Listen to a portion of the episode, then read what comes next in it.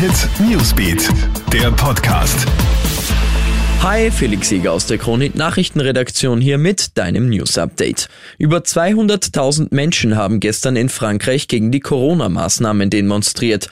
Laut offiziellen Angaben waren es alleine in Paris 170.000 Menschen. Die Massenproteste richten sich gegen die ab Montag geltende Impfpflicht für Gesundheitspersonal und den französischen Gesundheitspass. Mit den Demonstrationen soll Druck auf die Regierung um Präsident Emmanuel Macron ausgeübt werden. An den Kundgebungen haben sich neben der rechten Partei Partei Die Patrioten auch zahlreiche Mitglieder der Bürgerbewegung Die Gelbwesten beteiligt. Die meisten der Proteste sind friedlich verlaufen. Österreich schickt 500.000 Impfdosen AstraZeneca nach Bosnien-Herzegowina. Bundeskanzler Sebastian Kurz hat heute in einer Aussendung betont, er freue sich, dass man Bosnien-Herzegowina jetzt mit einer Lieferung von Impfdosen unter die Arme greifen kann. Auch andere Staaten wie Tunesien und Georgien haben ja kürzlich Lieferungen erhalten, da dort die Sterbezahlen aktuell besonders hoch sind.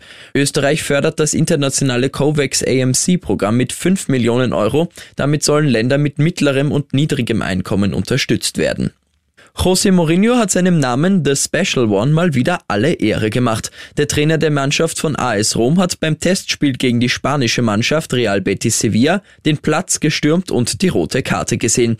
Die Spanier hatten das 3 zu 2 mit helfendem Einsatz der Hand erzielt. Als das nicht geahndet wird, platzt Mourinho der Kragen und er stürmt den Platz. Aber das war nicht die einzige rote Karte für die Roma. Auch drei Spieler bekommen eine rote Karte.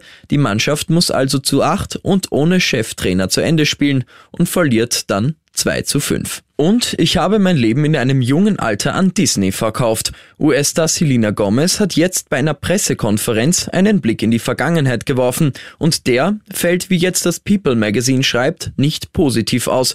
Sie habe in ihrer Zeit als Kinderstar nicht gewusst, was sie tat. Bereits im Alter von zehn Jahren war Selena Gomez ja zu einem Star durch Rollen in Disney-Serien und Filmen geworden. Jetzt ist sie zum ersten Mal seit 2012 wieder als TV-Darstellerin in der neuen Serie Only Murders in the Building zu sehen und fühlt sich jetzt wie eine reife und anspruchsvolle Darstellerin. Ich wünsche dir noch ein schönes Restwochenende. Krone Hit Newsbeat, der Podcast.